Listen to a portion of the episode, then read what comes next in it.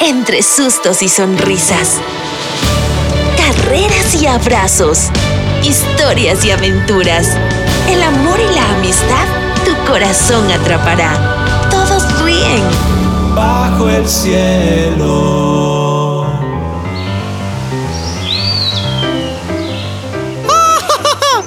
Bueno, y para terminar, después de habernos burlado, digo, de haber hecho coplas de mí, de Quinti, de Coneo, de Papu Andy y sus calcetines rotos, procedo con mi gran amigo, el más grande, el más poderoso, grandotito. Guantanamera, Guajira, Guantanamera, Guantanamera, Guantanamera. Se dice huye del oso, es el más grande del bosque, pero el pobre grandotito se nos quedó pequeñito.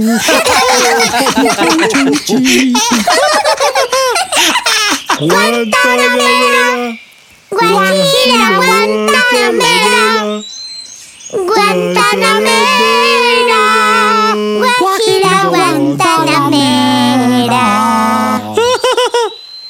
soy amigo de Dillo, el armadillo lloroncillo. Al pobre en este verano las orejas le han crecido. Eso no es verdad. ¿O sí? ¡Qué buenas coplas que inventaste, Sapo Sepe! En el campo de la improvisación, sin duda eres el mejor. Aunque de mi parte te hayas burlado, risas me has sacado. Con cariño, mi chiquitín. Estas vacaciones hasta Quinti creció. Su pico, pero creció. y tú nada. Tienes razón. ¡Qué bueno terminar la excursión con risas y entre amigos! Ya los extrañaba. El que ni tiene es aquí nuestro presente amigo Dubidillo, que sin ser experto, podría decir que la copla de Sapo Sepe no le ha gustado. ¿Te sientes bien, Dubidillo? ¿No te gustó la copla de Sapo Sepe? Es que me dijo llorón y se burló de mis orejas. Yo solo dije que eres el más sensible de todos. Y señalé el tamaño desarrollado de tus lindas orejas. Más. Creo que por el momento calladito te ves más bonito, Sapo Sepe. Solo bromeábamos. Es que creo que Dios se equivocó conmigo. Que le costaba hacerme más guapo, más alto, más guapo, con unas patas más largas que mis orejas. y más guapo. ¡Sapo Sepe! Pero yo qué dije. Solo seguía lo mismo que él viene diciendo. Yo no quiero ser un armadillo. Mejor dale gracias a Dios. Por lo menos no eres grandotito. Él es un oso en miniatura. Sapo Sepe. No trates de arreglar más, Sapo Sepe. Mejor presten atención que les contaré una historia mientras seguimos nuestro viaje.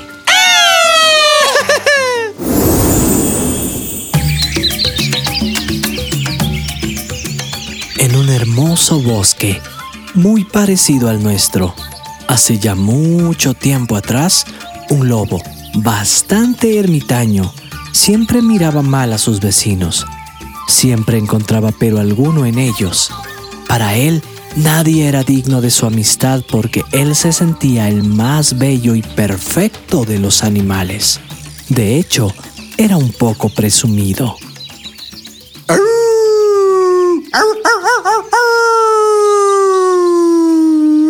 Gracias Dios por hacerme el más astuto, el más atractivo y con un agudo sentido del olfato.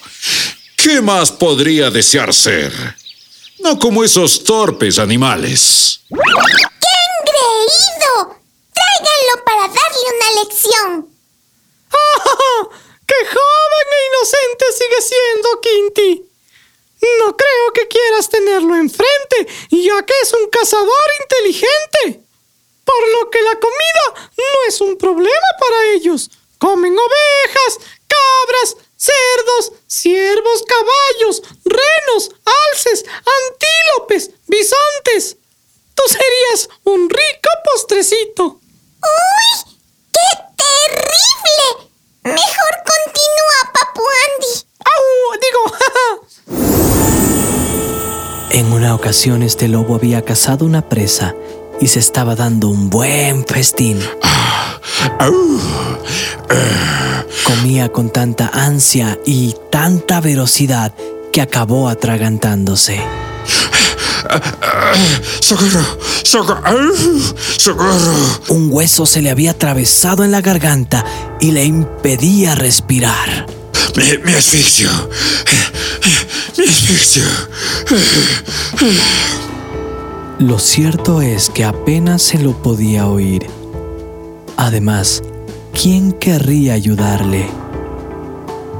Pero un tordo y una ardilla de buen corazón que andaban por ahí vencieron su miedo al lobo y actuaron rápidamente.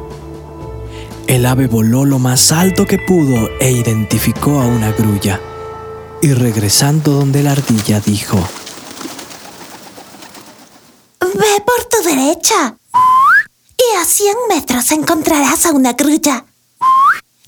Para que con su largo pico saque el hueso de la garganta del lobo. La ardilla rápidamente corrió de rama en rama sin detenerse. Llegó con la grulla y mencionó. necesitamos tu ayuda. Un lindo lobito se atoró con un hueso y se está asfixiando. La ardilla y la grulla corrieron tan rápido como pudieron. Al llegar, la grulla exclamó. Este es un trabajo para mí. La naturaleza me ha dado unas larguísimas pinzas con las que puedo llegar a sitios muy profundos. ¿A qué se refería la grulla al decir que tenía unas largas pinzas? ¡Quinty! ¡Uy! ¡Piquito cerrado! La grulla se refería naturalmente a su largo pico y sin dudarlo se acercó al lobo. Este, angustiado por la falta de aire, abrió su boca y la grulla introdujo su pico dentro de la garganta del fiero animal.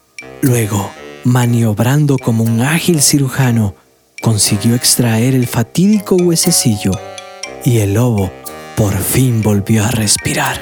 Misión cumplida. El lobo, más tranquilo, sin el hueso en el pescuezo y con mirada humilde, agradeció a los animales y reconoció.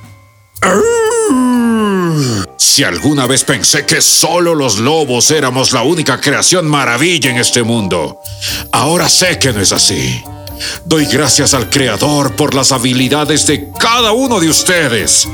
Gracias a ellas, sigo vivo. Desde ese día, nunca más el lobo volvió a ver mal a sus vecinos. Se mostró más amable y amigable. Entonces,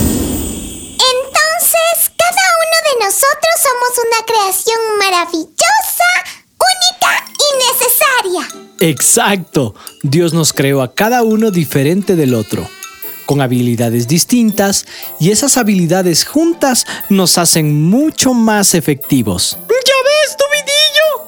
No hay nadie como tú. Dios te hizo tan bien. Solo bromeaba contigo. Aprende a grandotito. Él jamás se molesta con mis chistes. Es que a mí no me afecta lo que digas, porque yo sé lo que soy. Un oso fuerte.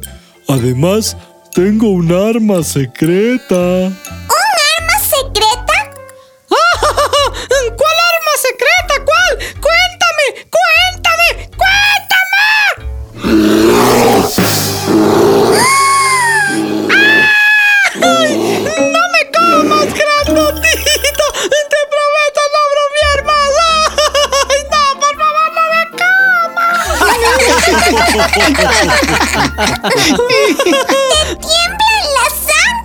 Ay, Saposepe, eres... ¡Único y especial!